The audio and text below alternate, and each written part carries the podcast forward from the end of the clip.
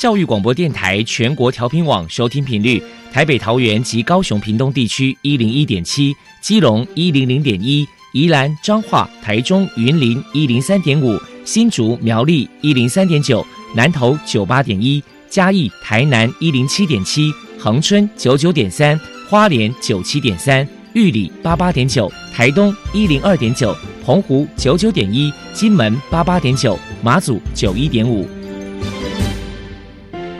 爱是包容，爱是牺牲，爱是分享，爱是服务。因为爱，特殊教育充满了无限的可能。用爱关怀身心障碍同学的未来，用心倾听资赋优异子女的心声。欢迎老师、家长、同学们，大家一起加入特别的爱这个大家庭。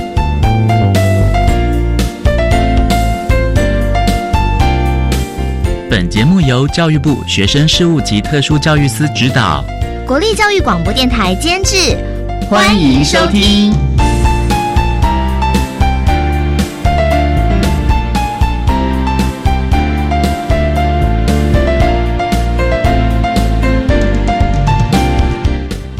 我们在空中相聚。欢迎您再度收听《特别的爱》，我是小莹。这个节目在每个星期六和星期天的十六点零五分到十七点播出。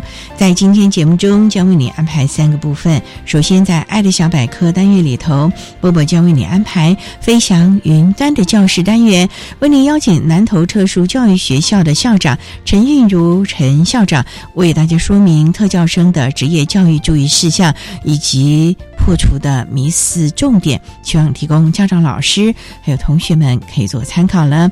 另外，今天的主题专访为你安排的是“爱的搜寻引擎”，为你邀请获得一百零四年优良特殊教育人员荣耀的。国立园林高级家事商业职业学校学务处的主任黄周海黄主任为大家说明以及分享职业技能以及观念的养成，谈身心障碍学生职业教育如何应应现实社会的需求，希望提供家长、老师还有同学们可以做参考了。节目最后为你安排的是“爱的加油站”，为你邀请台中市脑性麻痹关怀协会的常务理事程轩程常务理事为大家加油打气了。好，那么开始为您进行今天特别的爱第一部分，由波波为大家安排“飞翔云端”的教室单元。飞翔云端的教室，特殊儿是落难人间的小天使，老师必须要拥有爱的特异功能。才能够解读与引导特殊儿，教师是特殊教育非常重要的一环。我们邀请相关的老师分享教学技巧、班级经营、亲师互动等等的经验，提供给教师们参考运用哦。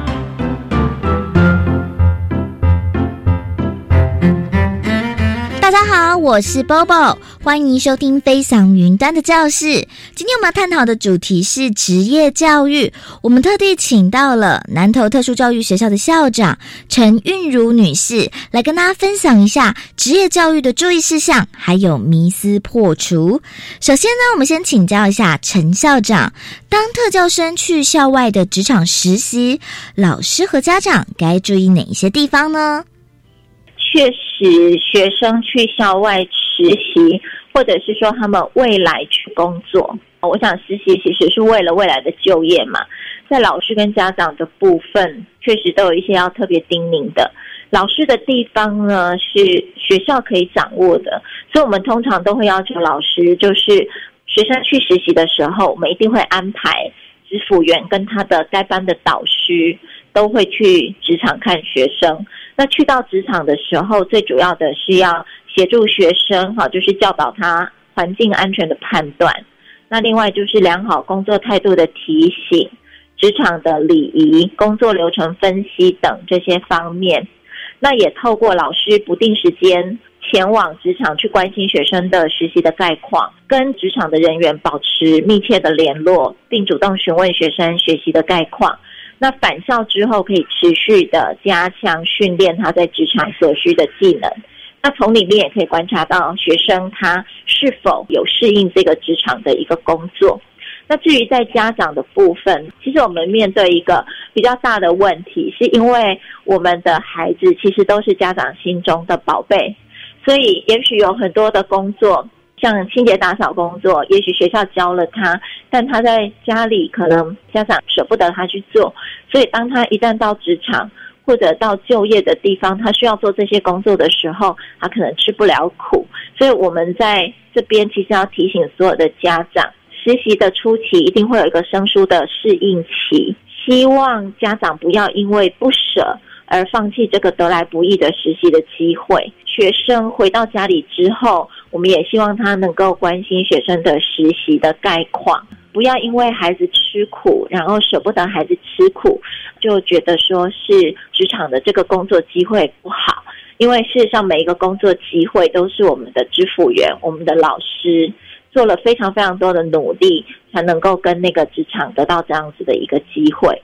所以，如果学生有反映职场实习有任何的问题的时候，希望家长可以先跟老师、支付员联络，由校方进行了解，切勿直接跟职场沟通而造成不必要的误会。那这个是我们特别要提醒家长的。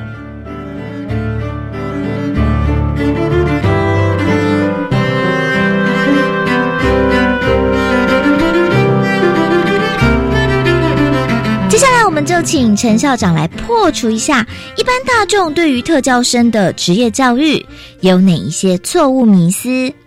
身心障碍的学生其实有非常多类，光是在我们的身障类别，在我们的特教法里面所规范的这一些身障类别就有十三类，所以事实上我们往往对于比较常接触到的。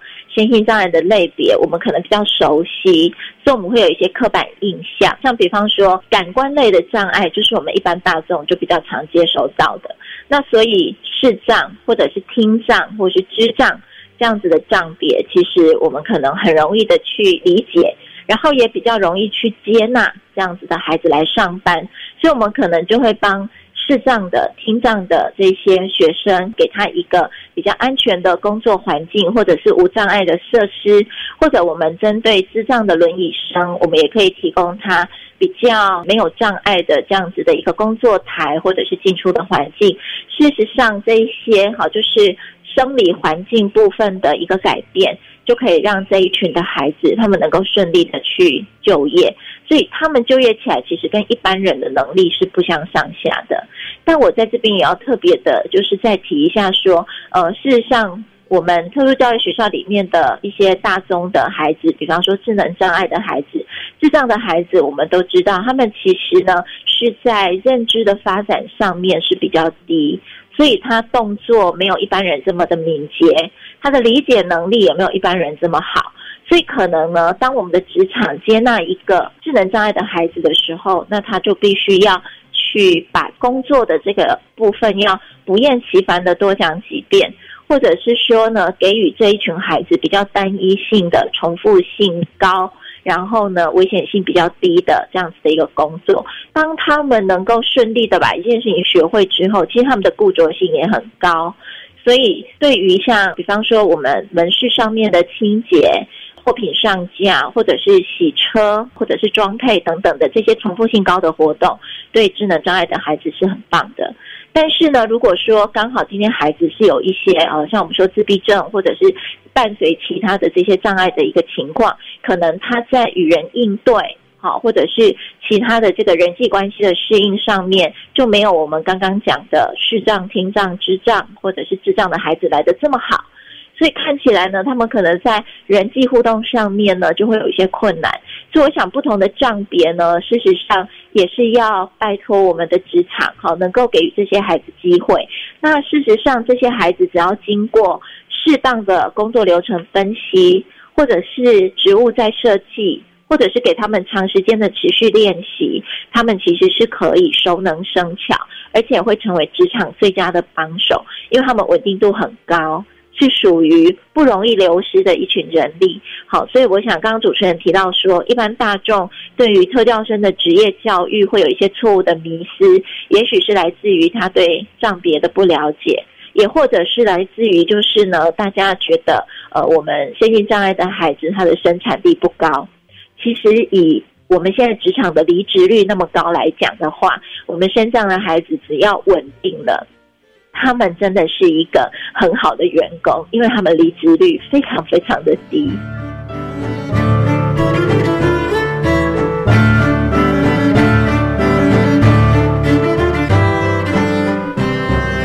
最后，针对职业教育，陈校长还有什么样的话想要传达的呢？我们其实都知道，哈，就是现在学生他们。要能够稳定的从事一个工作不容易，所以过去我们也设立了很多哈，像我们说喜憨人烘焙坊啊，或者是像我们的伊甸园，大家都非常的努力哈，希望能够透过庇护工厂的方式来给这一群孩子机会。但是我仍然是希望期待能够呼吁我们的社会大众哈，因为庇护工厂它毕竟就是。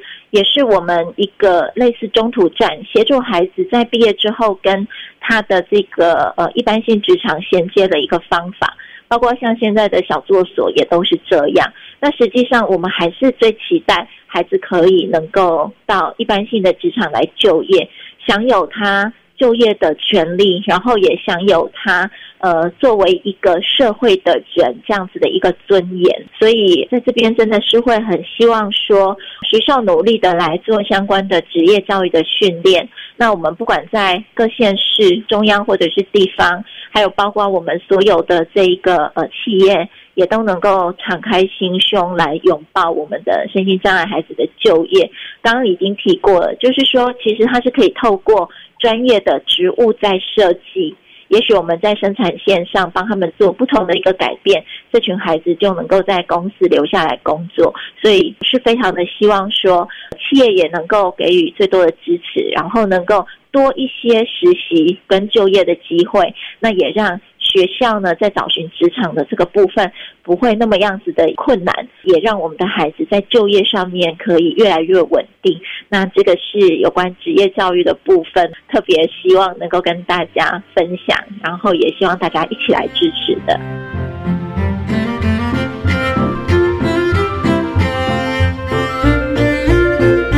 谢谢南投特殊教育学校的校长陈韵如女士接受我们的访问。现在，我们就把节目现场交还给主持人小莹。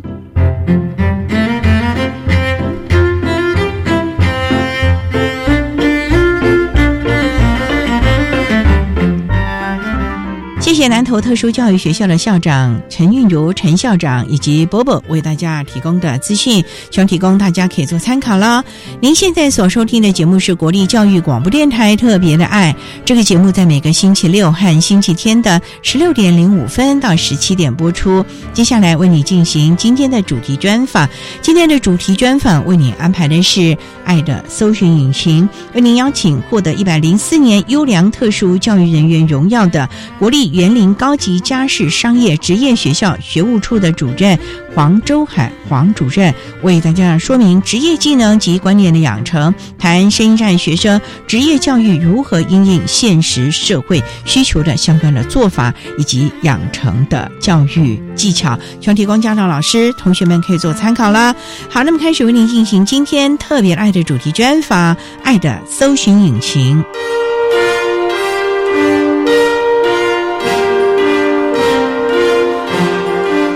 爱的搜寻引擎。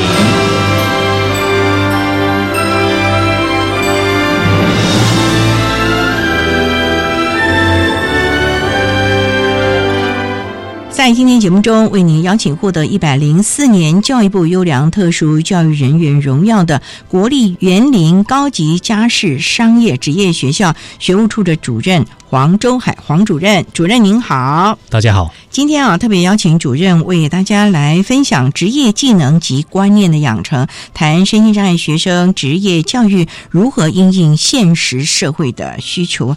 那首先啊，先请黄主任为大家介绍国立园林高级家事商业职业学校。是在园林吗？对，在园林中正路。这学校成立很久了吧？在四十年筹备，四十一年就是我们现今的从事高工建校。后来呢，在四七年呢，哈就移到现在的中正路。哦，所以学校也很久了耶。很久了，今年六十六周年校庆刚过。一甲子了呢。对。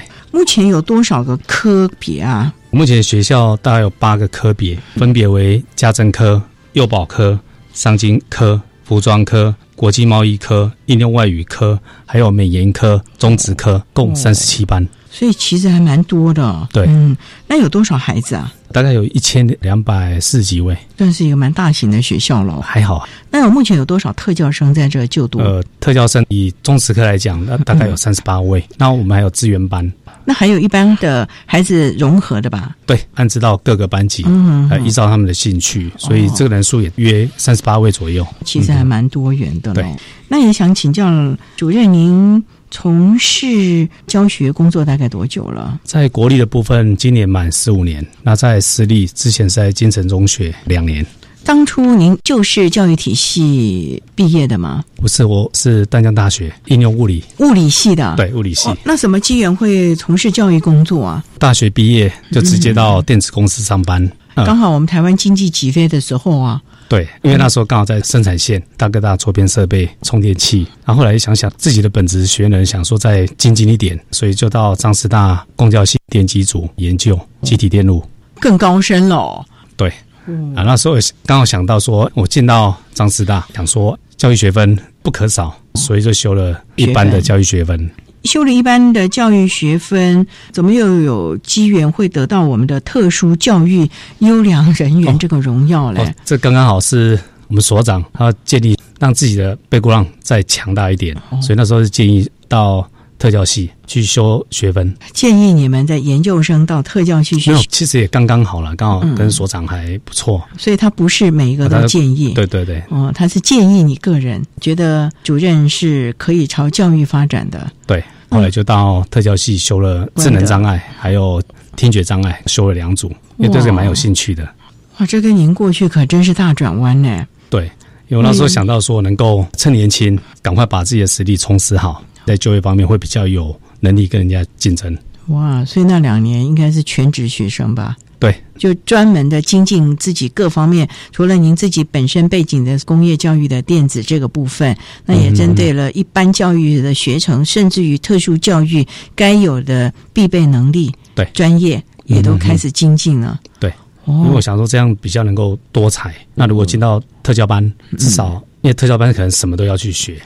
我想我们这也都是准备好了这些的能力之后呢，才能让自己有更多优有的发展啊。好，那我们稍待再请国立园林高级家事商业职业学校学务处的主任，也是获得一百零四年优良特殊教育人员荣耀的黄周海黄主任，再为大家分享职业技能及观念的养成，谈新战学生职业教育如何因应现实社会的需求。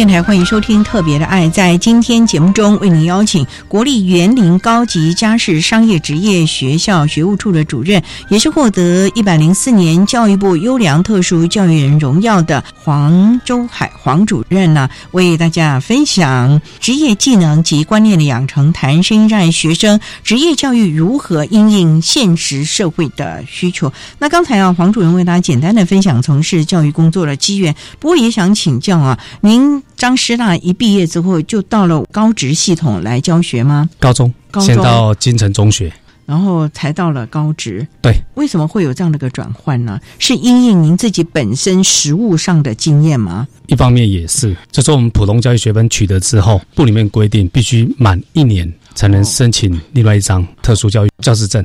那刚好到金城满一年之后申请，所以在第二年我就参加国立的中职科的一个甄选工作，就到园林家商。可是这跟你过去完全相反呢。教学工作虽然有呃京城高中这样的一个经验，可是教职业类科也蛮辛苦的。对，职业类科蛮辛苦的，尤其是特教班。所以你一进去就有教特教班，对，教综合职能科，对。哇，那你要怎么教孩子们呢？课程的编排以往是用六大领域，我们会开设一些相关课程，那就依照老师的专业能力开设。那老师你是开呃什么样的课？当初进来是开设电脑课程，那还有一个叫家电检修，家电检修啊，您会这个专业吗？会，因为刚好跟电机有相关。那另外还有一些清洁服务，清洁服务你也会？哎，也包含。因为为了清洁服务，我去考那个门市服务的丙级证照，那也辅导学生去考这方面的证照。就是所谓的像超商啊哎，对对对对这，些的清洁服务了。对门市服务的证照部分，以园林家商的种植科来讲，几乎学生毕业之后一定会取得这张证照。规定的毕业门槛，尽量规定要求嗯，嗯希望他们能够拿到。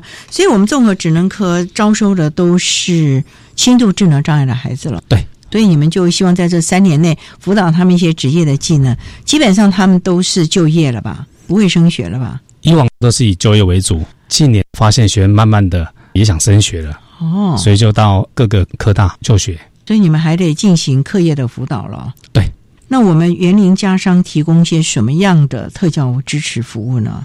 课程部分的话，我们是尽量能够满足学生的毕业及就业，嗯，所以我们开设的课程的比较实用。譬如说，在园艺课程的部分，未来他可能会到像我们田尾啊那边有公路花园，就是协助他们去修枝、栽种、施肥等等。另外的话，可以转移到譬如说我们种出来的东西，像洛神可以去做洛神花茶、地瓜可以食用，还有可以炒菜。所以我们这边也会鼓励学生去报考像中餐检定、烘焙检定，哦，所以我们都有开设这方面的特色课程。哇，所以老师真的要十八般武艺，样样具有。对，所以我们综合职能科老师其实真的是不简单呢，很辛苦哎。对，所以除刚好了自己的专业，还要再去考很多的证照，对对学了然后回来教孩子。嗯，所以我们每位老师都蛮优秀，都具备有第二专长以上。这个对孩子来说也是一个福音了啊！嗯，好，那我们稍待再请获得一百零四年教育部优良特殊教育人荣耀的国立园林高级家事商业职业学校学务处的主任黄周海黄主任，再为大家说明分享职业技能及观念的养成，谈声音障碍学生职业教育如何应应现实社会的需求。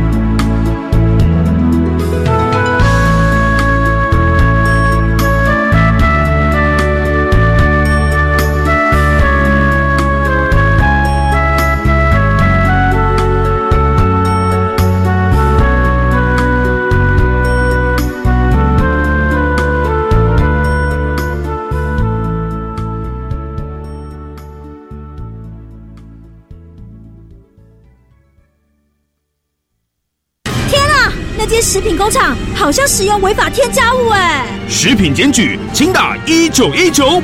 哎，这罐头上面的标示不清不楚哎！食品相关咨询，请打一九一九。不管是食品检举、消费问题、中小企业咨询，还是生鲜农产咨询，一九一九一通就够。全国食安专线一九一九一通就够。以上广告由卫生福利部提供。十二年国教新课纲将在一百零八学年度开始实施，你知道有哪些改变吗？有哪些应应的配套措施？有哪些学校的试行经验呢？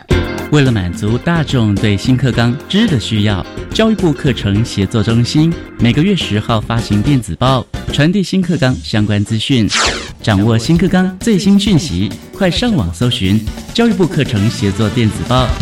以上广告由教育部提供。来到善木的孩子，许多曾经困在严重失能的家庭，百分之八十遭受肢体和精神虐待，或被疏忽、性侵、遗弃。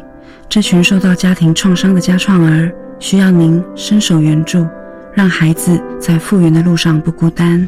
我是佳佳，请支持天主教善牧基金会，捐款请洽善牧官网或拨零二二三八一五四零二二三八一五四零二。管那么的水，落嘎西木啊！大家好，我们是欧开合唱团。您现在收听的是教育电台。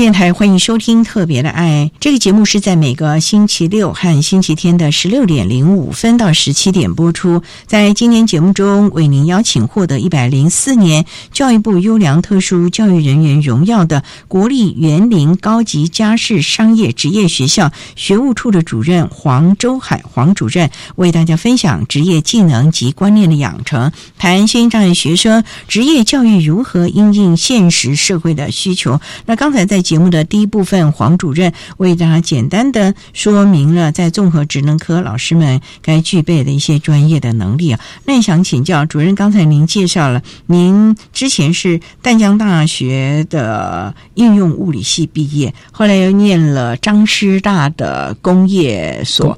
那也想请教了，那您在园林家商教的是有关于什么电脑啦、家电维修？我想请教您啊，你怎么来教这些孩子相关的技能啊？因为他们可能反应啊，或者是类化的能力没有那么的高呢。当年电脑应用课程部分，为了加强他们，我们在假日呢哈也印立了一个中职科有一个学习辅助计划——电脑假日班。意思就是假日他们还得来啊？对，我们利用礼拜六。为什么要特别？因为刚好教育部那边刚好有一个补助方案，学习辅助计划。那这边我们申请了四个专案，其中一个就是有关电脑方面，中餐也有，烘焙也有，另外还有体适能。那我们先谈电脑好了，因为这是您的专长。你要怎么样？孩子第一个愿意礼拜六再来吗？因为他已经上了五天的课呢。其实我们学校学生的哈，对专业方面学习他们很热衷。尤其是电脑方面，觉得电脑就是蛮好玩的。他可以上网，是不是？对对对对对。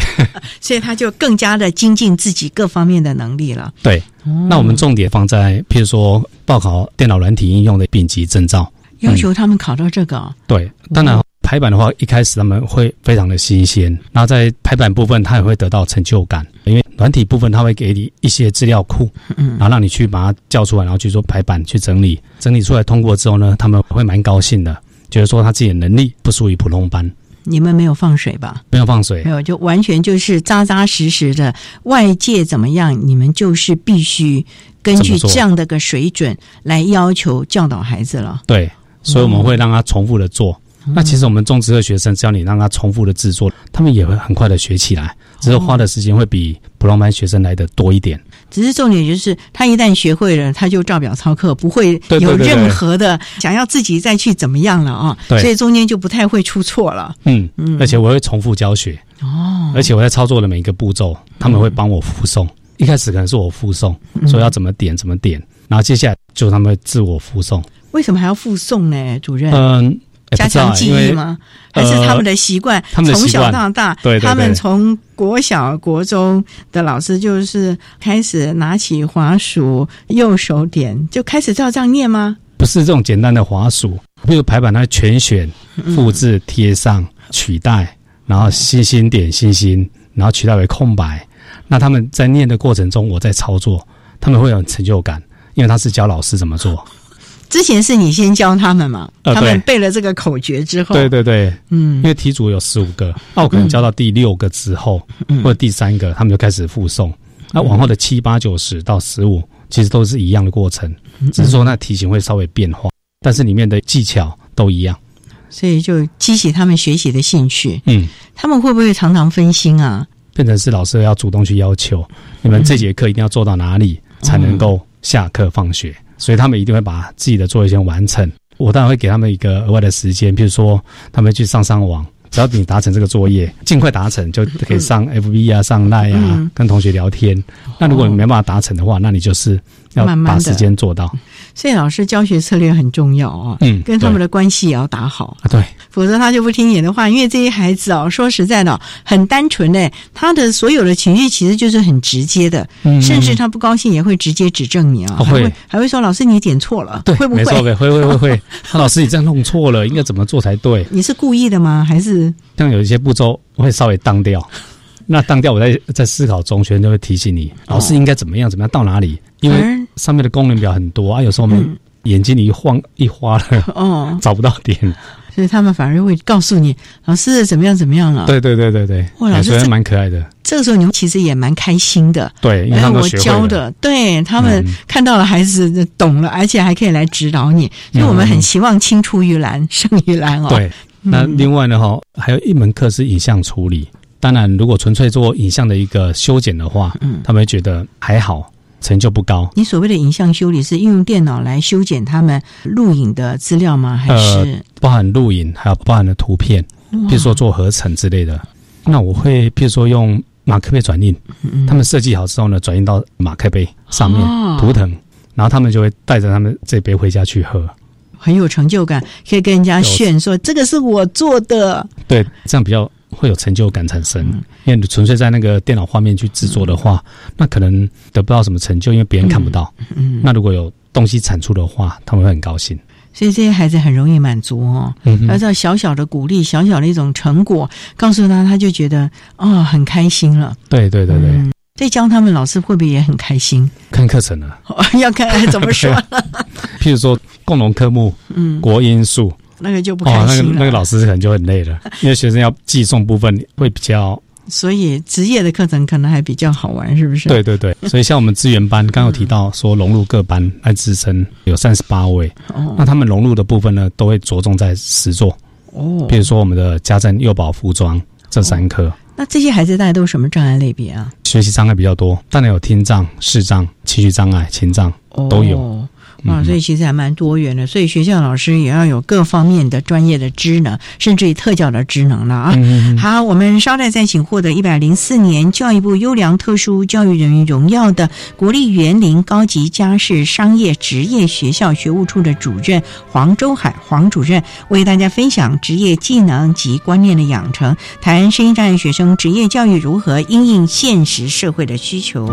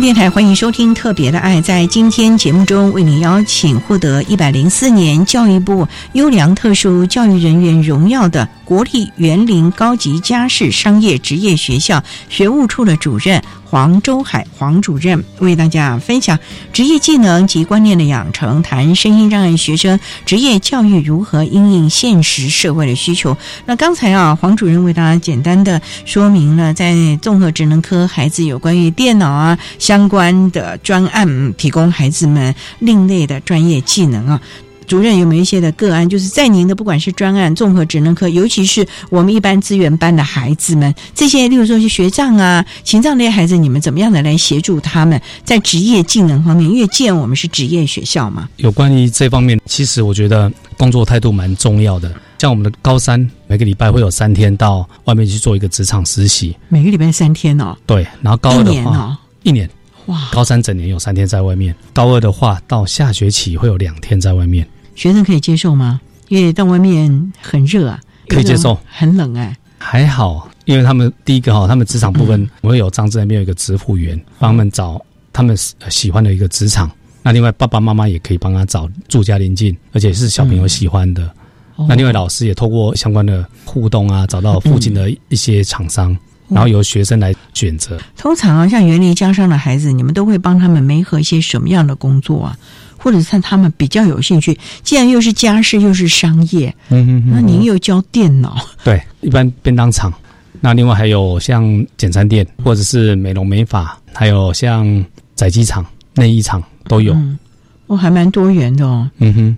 那这些孩子都是智能障碍吗？还是有其他障别的孩子也都可以去实习工作？一般的话，只是智能障碍比较多哦。就一般的话，的孩子顶多利用呃寒暑假大概一个月去外面实习。那中职科部分可能比较幸福，他们是大概一年半的时间，因为想到职场能够去学习相关的技能，那也许老板认为他表现良好，就把他留下来。哦，有这样的机遇过吗？蛮多的，所以表示孩子的表现不错了。对，所以我们常常要求小朋友到职场能够努力一点，争取老板的肯定，然后能够留下来。那怎么努力耶？这好抽象，孩子一定不懂。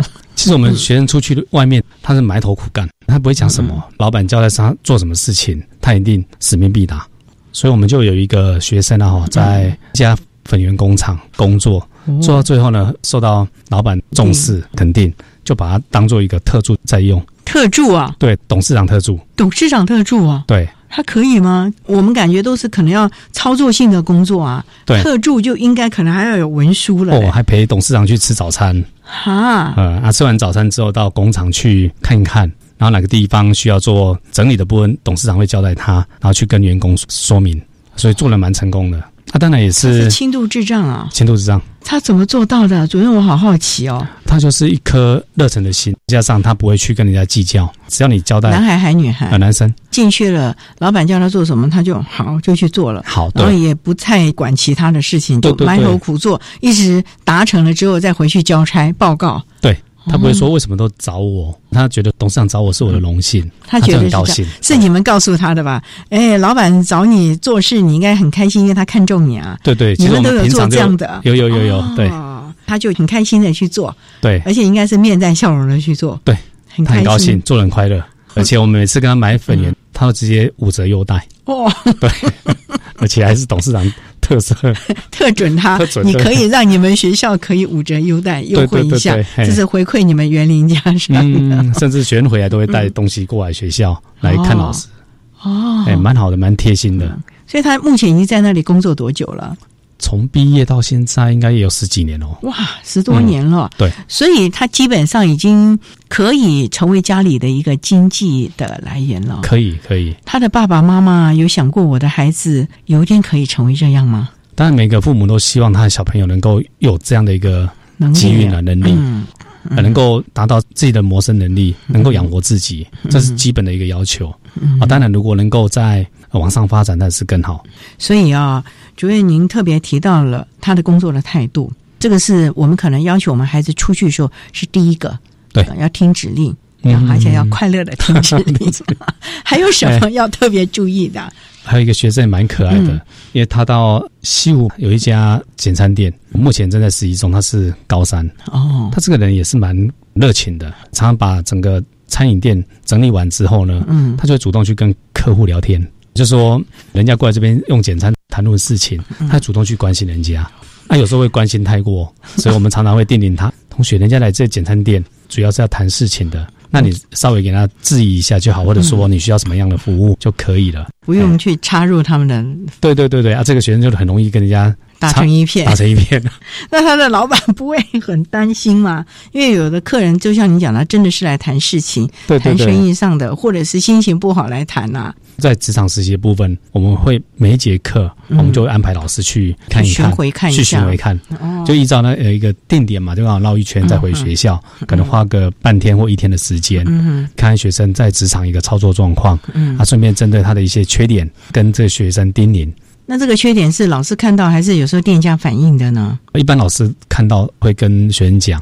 那至于店反应的话，他直接跟学生说。当然，我们跟同学讲说，如果店长啊，或者是里面的哥哥姐姐啊，如果跟你建议什么的话，你要赶紧把它改过来，不要重复的犯错。现在不会讲话讲太多，现在改变很多了，改变很多了。对对对，会收敛了。哦，所以店家一定更高兴了。至少这位小朋友也有成长，所以我们是希望能够透过这种职场实习，实际的去找到他的一些缺失。嗯，不然有的同学啊可能会想说：“哎，我迟到个五分钟怎么样？”但是不行吧？啊，不行不行。所以我们透过职场啊，透过老板啊，或者是店长叮咛他，比我们在学校上课来的有用。因为到了不同的场域，他也就可以理解。现在来工作了，老板说比较重要。对对，老师说。而且如果老板称赞他，他会觉得比老师称赞他更觉得荣耀啊！对对对对。哎呀，所以带孩子真的啊，这些好可爱啊！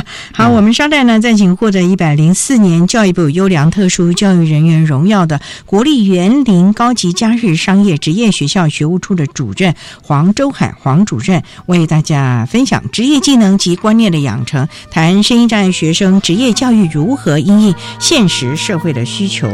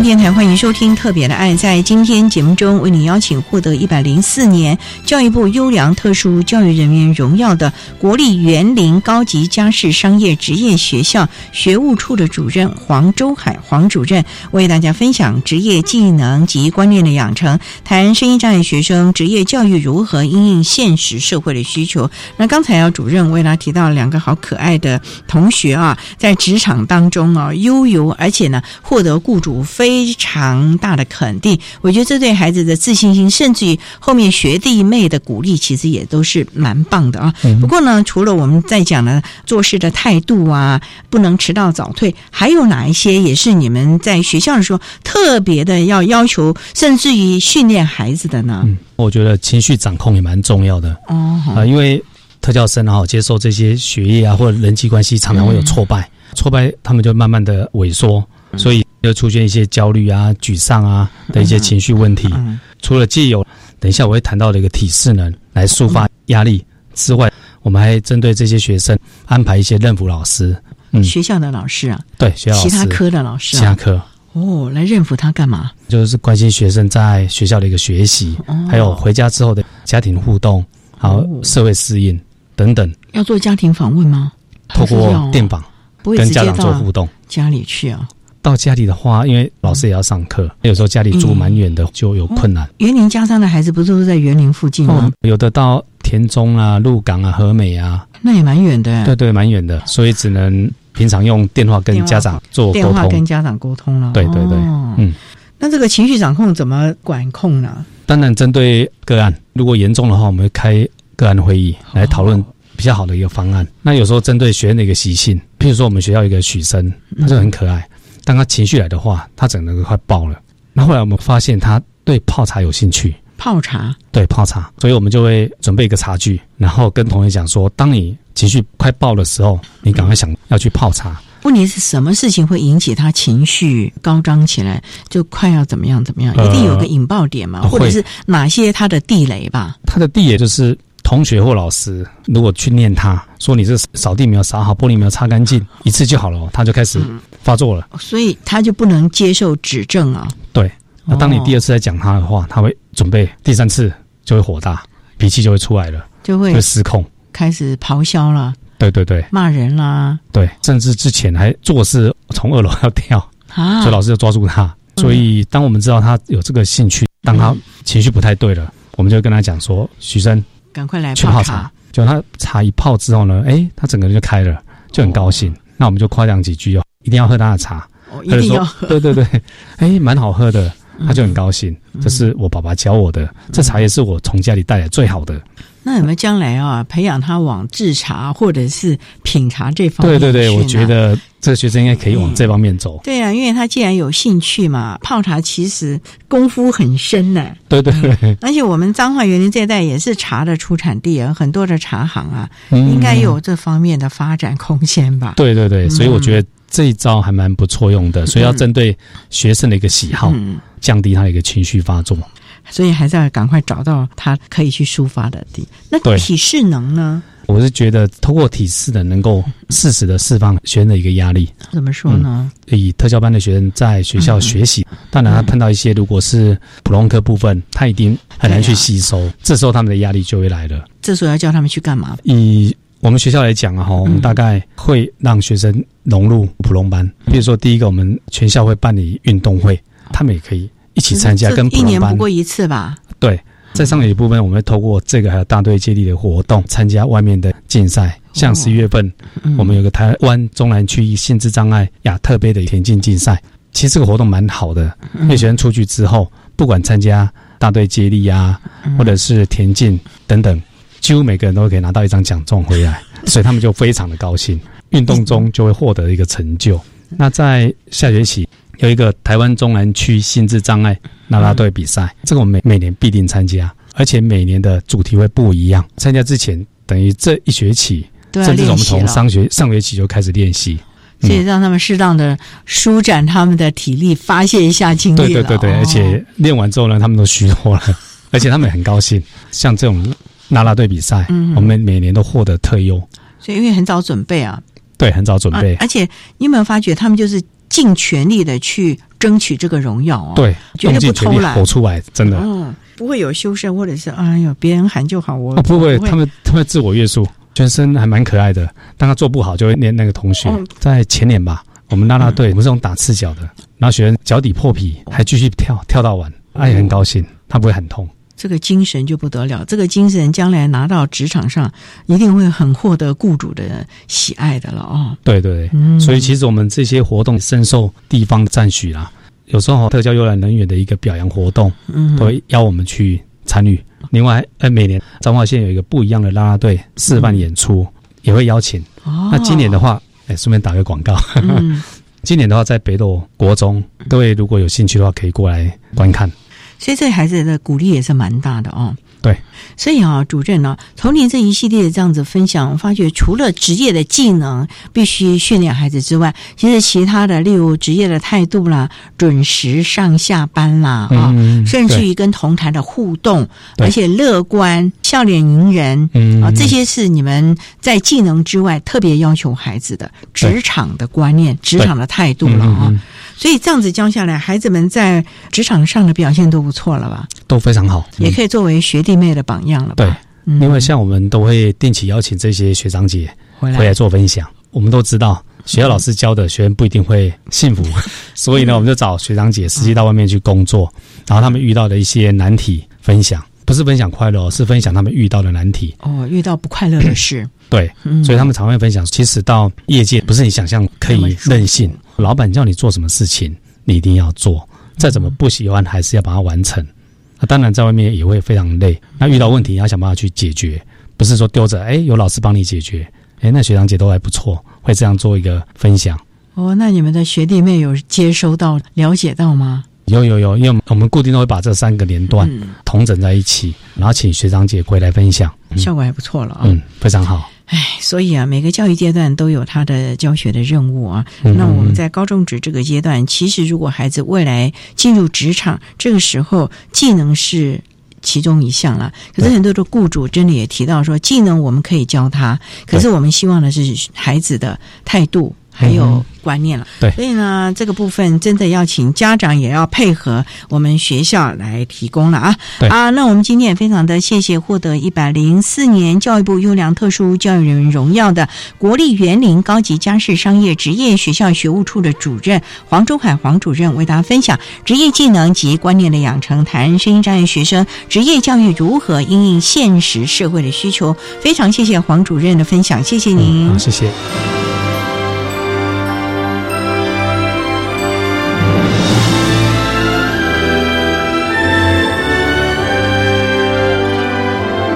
谢谢获得一百零四年优良特殊教育人员荣耀的国立园林高级家事商业职业学校学务处的黄周海主任为大家分享的教学经验，希望提供家长、老师、同学们可以做参考了。您现在所收听的节目是国立教育广播电台特别的爱节目，最后为你安排的是爱的加油站，为您邀请台中市脑性麻痹关怀协会的常务理事程先成常务理事为大家加油打气喽。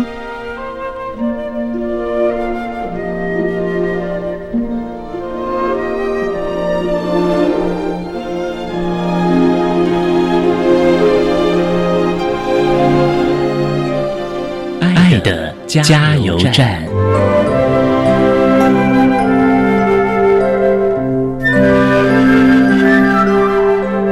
各位听众，大家好，我是陈轩。针对脑性麻痹的孩子学习辅导这些，我希望家长可以给自己百分之一百的鼓励，给孩子百分之一百的支持。在学龄中的家长可以积极的参加校方办理的各种活动，把握跟老师沟通的机会，好好的为孩子走出更好的融合空间。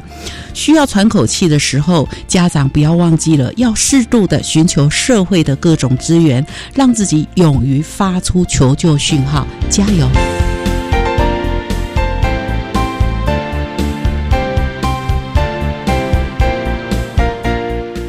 天节目就为您进行到这了，感谢您的收听。在下个星期节目中，为您邀请国立台中教育大学早期疗愈研究所硕士班的吴佩芳教授，为大家说明早期发现、把握黄金期，谈发展迟缓孩童早期发现、早期疗愈的重要性以及正确的观念，希望提供家长、老师可以做参考啦。感谢您的收听，也欢迎您在下个星期六十六点零五分再度收听特别的爱。我们下周见了，拜拜。